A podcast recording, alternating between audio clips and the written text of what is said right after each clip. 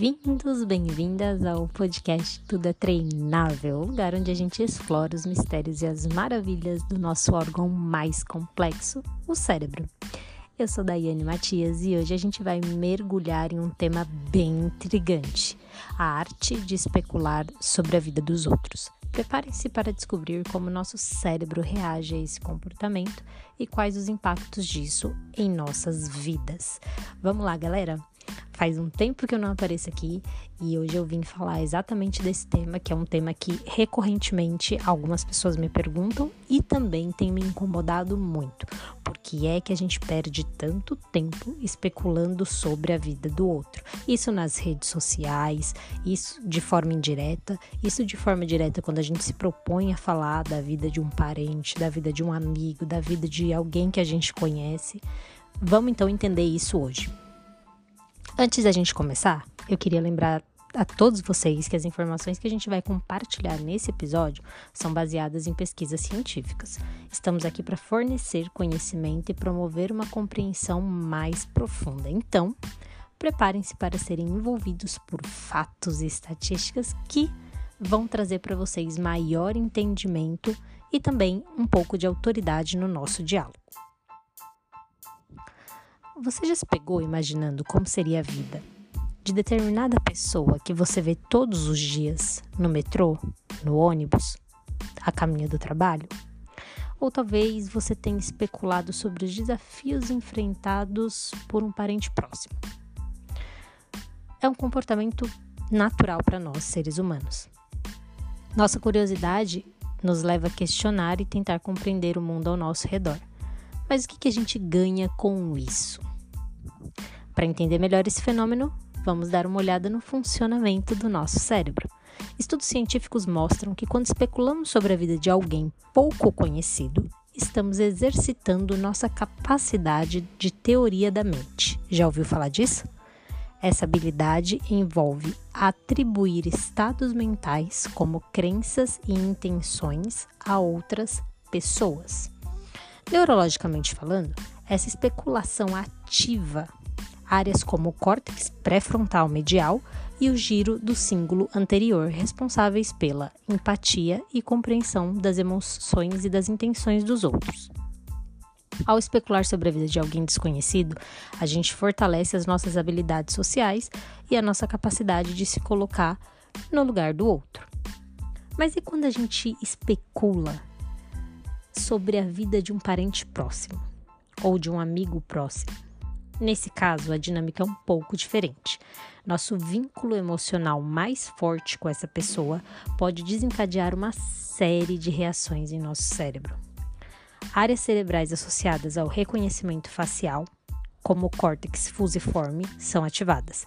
Memórias e experiências compartilhadas podem ser evocadas, aumentando nossa conexão emocional. No entanto, devemos ter cuidado para não invadir a privacidade dessas pessoas e respeitar seus limites. Agora, vamos analisar os aspectos negativos dessas especulações. A gente entendeu aqui que a gente exercita a nossa empatia, as nossas habilidades sociais, quando a gente pensa, por exemplo, sobre a vida de alguém que a gente não conhece. E a gente também aprendeu, até aqui, que quando a gente fala de alguém que a gente conhece, a gente também exercita um pouco da empatia por se colocar no lugar do outro, nessa né? compreensão da emoção e da intenção na vida do outro, assim como a gente também lida com memórias, experiências que a gente viveu com aquela pessoa, que a gente vivenciou. E isso acaba aumentando a nossa conexão emocional. Então, se a gente gosta muito da pessoa e a gente fala sobre a vida da pessoa, é como se a gente se sentisse mais próximo dela. É como se ela estivesse é, ali cultivando esse relacionamento com a gente. Agora então vamos analisar os aspectos negativos dessas especulações, porque, afinal de contas, a gente bem sabe que quando a gente passa bastante tempo falando da vida de outra pessoa, na maior parte das vezes, acaba ficando um sentimento de vazio dentro da gente mesmo. Eu não sei se você já passou por isso, mas comigo é quase frequente. Se eu ficar gastando o meu tempo falando da vida do outro, eu acabo depois de determinadas conversas ou diálogos, eu acabo me perguntando por que, que eu fiquei falando da vida da outra pessoa para outra pessoa, sendo que eu poderia ter falado com ela diretamente, se eu conheço, ou então se eu não a conheço, talvez tivesse sido um tanto quanto desnecessário, né? Então vamos lá. É, é importante lembrar, tá? Que as nossas suposições elas podem ser imprecisas. Como assim, Daiane? Elas podem ser baseadas em estereótipos ou pré-conceitos que a gente tem. Além disso, esse hábito de especular constantemente sobre a vida dos outros pode nos distrair das nossas próprias experiências e metas pessoais. Aqui eu queria que vocês prestassem muita atenção no que eu acabei de falar. A especulação sobre a vida de outra pessoa, ela pode ser baseada num estereótipo que a gente tem da, do outro, do que a gente acha que o outro deveria ser, ou até mesmo um preconceito que a gente tem a respeito de alguém. Além de que, quando a gente fala sobre a vida de outra pessoa constantemente, a gente tem que ligar um, um, uma lâmpadazinha de alerta. A gente tem que começar a sacudir a bandeira dentro da gente e começar a se preocupar com o que, Daiane? sobre invadir a privacidade do outro só, de estar tá, de repente fazendo uma fofoca, um pouquinho mais perigoso que isso. Quando a gente fala muito sobre a vida de alguém, a gente pode estar, na verdade, nos distraindo, podemos estar nos distraindo da nossa própria existência, das nossas experiências e das nossas metas pessoais, como se fosse uma válvula de escape como se fosse uma forma de fugir de si mesmo, de não ter que pensar sobre a sua vida, sobre as suas metas e sobre as suas realizações. Com certeza, especular sobre a vida de alguém, dos outros, pode ser uma forma de distração e fuga da nossa própria vida. Mas por que ainda assim a gente se envolve nesse comportamento com certa frequência? Vamos explorar essa questão mais a fundo? Um dos motivos é a tendência natural de comparação social. Quando a gente especula sobre a vida dos outros, a gente acaba comparando as nossas realizações com as deles, a nossa aparência com a do outro e as nossas conquistas com a do outro também. Essa comparação ela pode trazer uma sensação momentânea de validação social. No entanto, é importante lembrar que cada pessoa tem a sua própria jornada, sua própria história e que a comparação constante pode levar a sentimentos de inadequação e diminuição da autoestima. Eu acho que aqui todo mundo já passou por isso em algum momento da vida, principalmente porque a gente vive mergulhado nas redes sociais.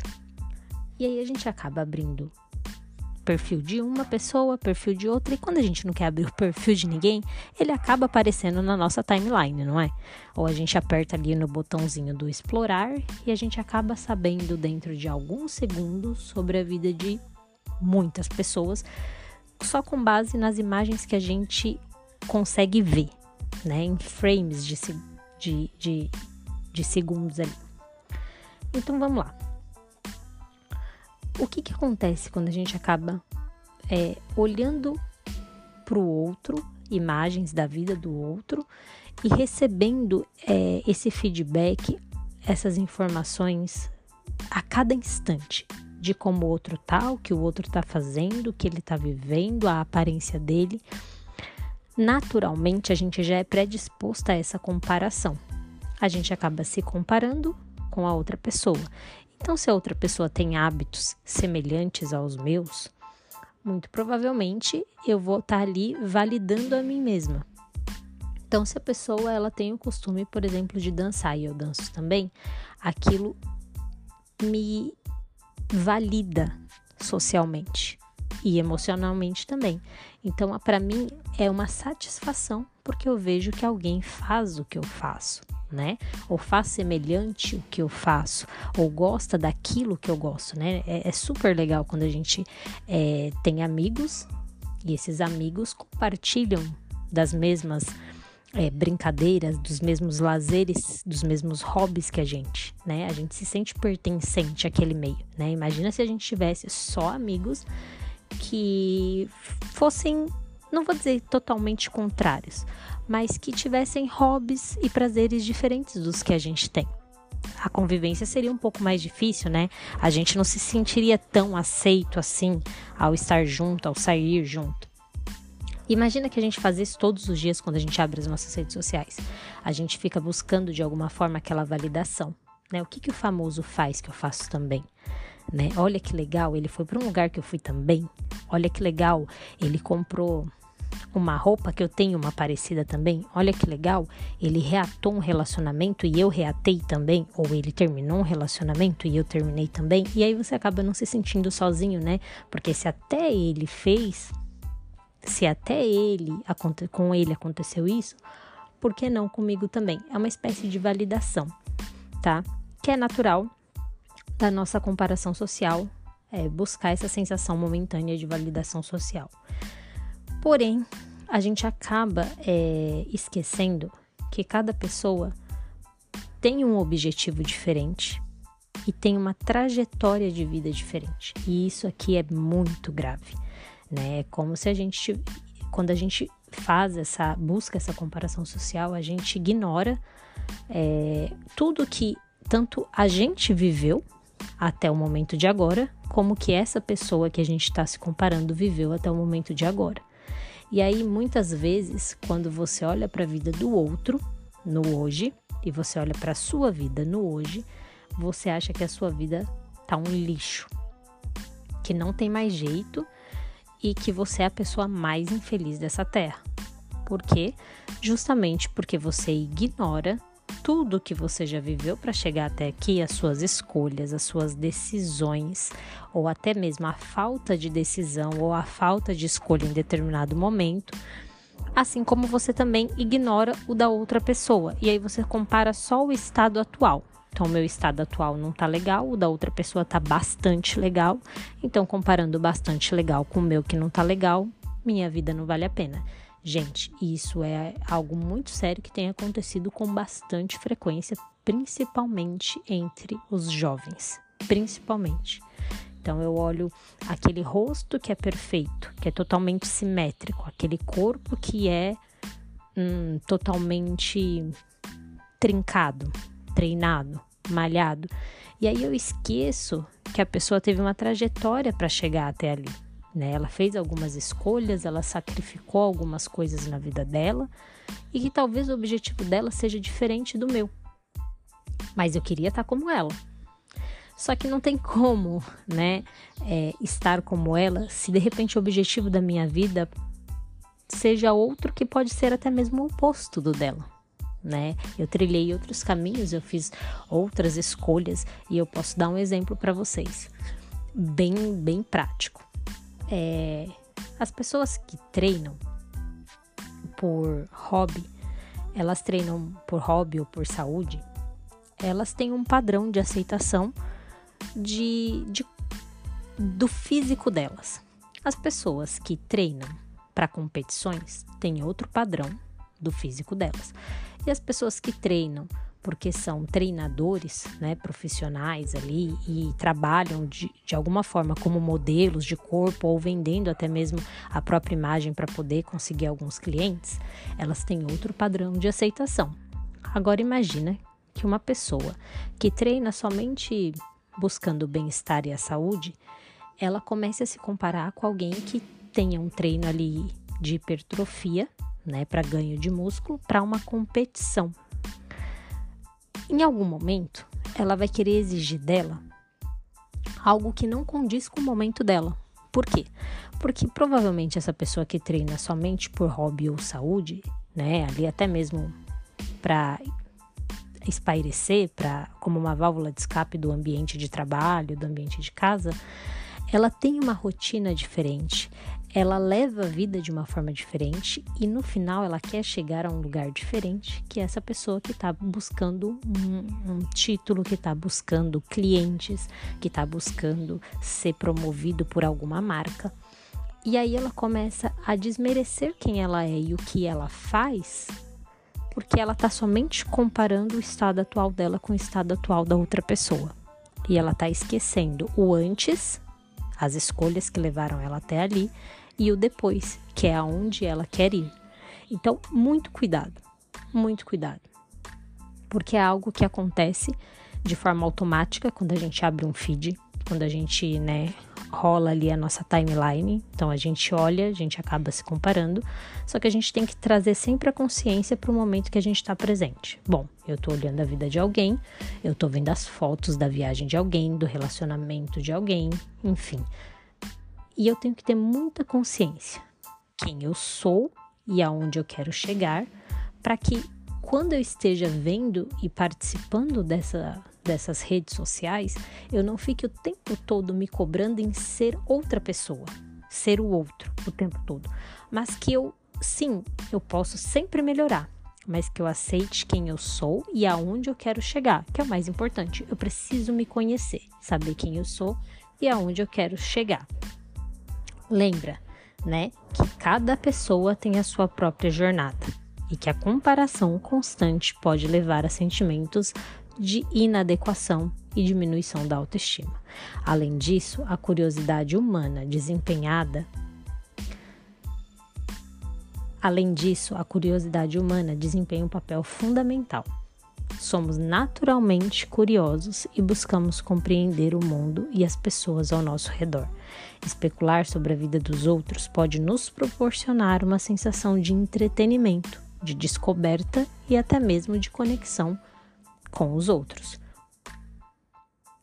Outro motivo é a busca por inspiração. Ao observar a vida de pessoas que a gente admira ou que a gente considera bem-sucedidas, a gente acaba buscando uma inspiração e uma motivação para alcançar os nossos próprios objetivos. Isso pode nos impulsionar a nos esforçar mais e buscar nosso próprio crescimento pessoal ou até mesmo profissional né? Então, quantas vezes você já não viu um vídeo de motivação ou superação de alguém que tinha determinada debilidade para fazer algo ou até mesmo a gente adora, né, aquelas histórias de alguém que nasceu com poucos recursos, quase sem recursos e que conquistou grandes coisas na vida, né? Por quê? Porque é uma forma que a gente tem de olhar para aquela história, para aquela pessoa e buscar nela uma inspiração, uma motivação para a gente alcançar os nossos próprios objetivos, né? Por fim, a especulação sobre a vida dos outros ela pode funcionar como uma forma temporária de escapismo. Ao focar na vida dos outros, podemos temporariamente nos afastar dos nossos próprios desafios e problemas, proporcionando um alívio momentâneo do estresse e das preocupações sociais sociais e pessoais. No entanto, é importante ressaltar que esses benefícios momentâneos muitas vezes eles vêm acompanhados de impactos negativos ao longo prazo. A especulação excessiva pode levar a sentimentos de inveja, ciúme, inadequação e insatisfação com a própria vida. Isso pode afetar negativamente a nossa autoestima e o nosso bem-estar emocional. Para promover um maior bem-estar emocional, é fundamental cultivar a consciência de nossos próprios sentimentos e necessidades. Devemos buscar um equilíbrio saudável entre a compreensão empática da vida dos outros e o investimento em nossa própria jornada. Dessa forma, podemos encontrar satisfação e felicidades duradouras enquanto apreciamos a experiência dos outros sem nos perdermos em especulações excessivas. Galera, acabei de falar isso um alguns minutinhos ou até mesmo segundos atrás. A longo prazo, essa forma de escapar da nossa própria vida ou de a gente se sentir mais próximo dos outros, especulando sobre a vida deles, pode vir acompanhada de um impacto negativo. Lembra sempre, no longo prazo.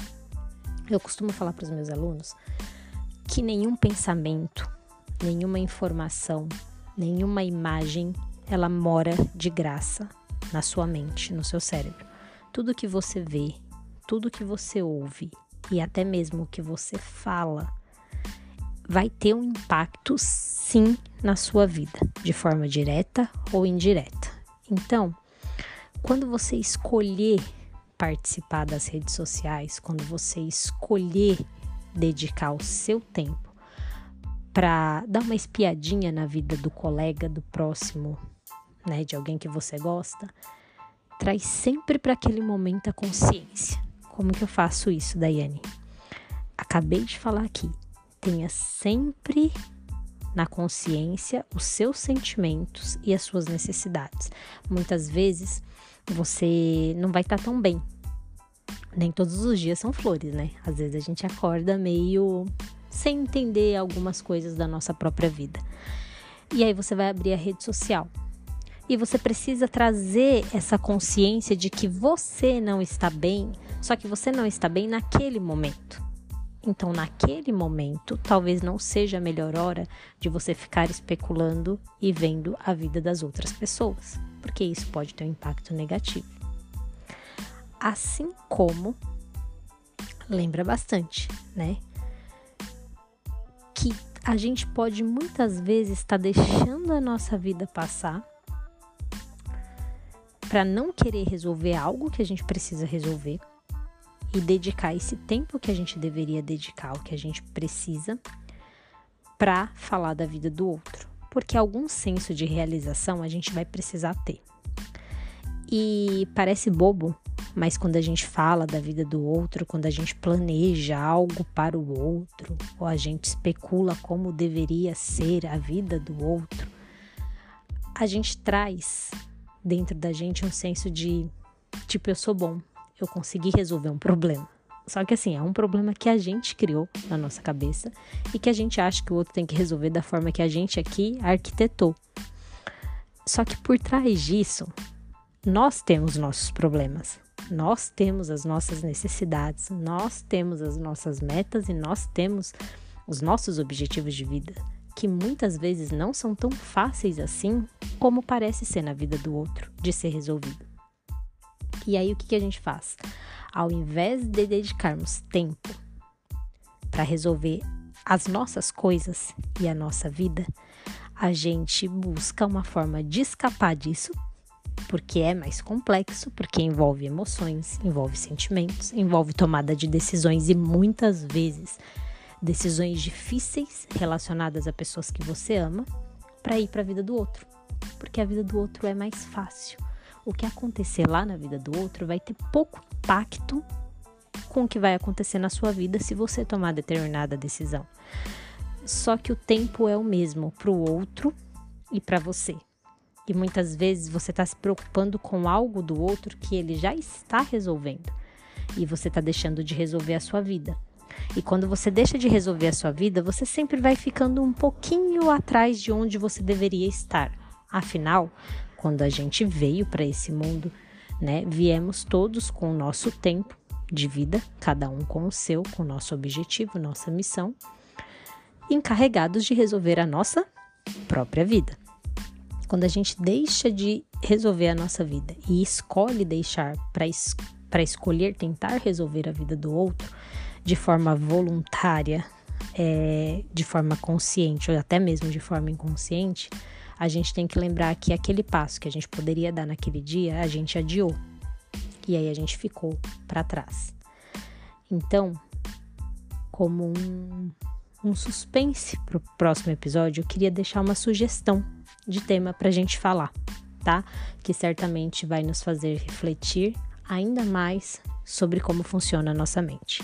No próximo episódio, a gente vai explorar os efeitos da autocompaixão no nosso bem-estar emocional e como a gente pode cultivar essa prática em nossas vidas.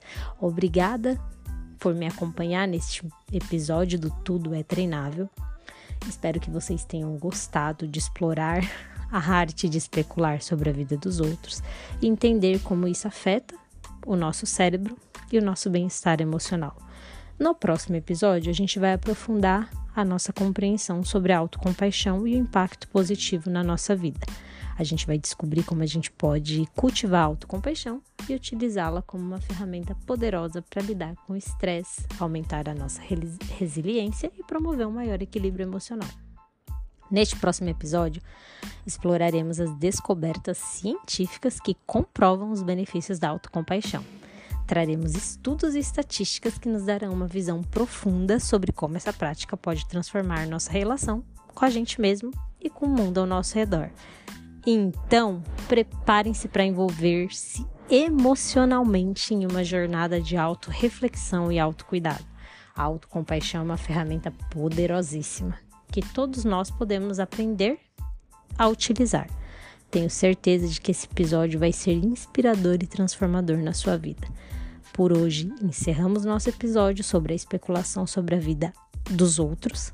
Eu agradeço por vocês terem nos acompanhado e espero que tenham encontrado algumas informações valiosas para refletir sobre, as, sobre a vida de vocês, sobre suas próprias vidas. Lembre-se de nos seguir nas redes sociais e compartilhar o podcast com seus amigos e familiares. Nosso objetivo, meu objetivo para com vocês, é levar o conhecimento e promover uma compreensão mais profunda sobre a incrível complexidade do cérebro humano. Até o próximo episódio, onde a gente vai mergulhar no poder da compaixão. Cuide-se, cultive o amor por si mesmo e mantenha sua mente aberta para explorar as maravilhas da mente e do cérebro. Fui, pessoal!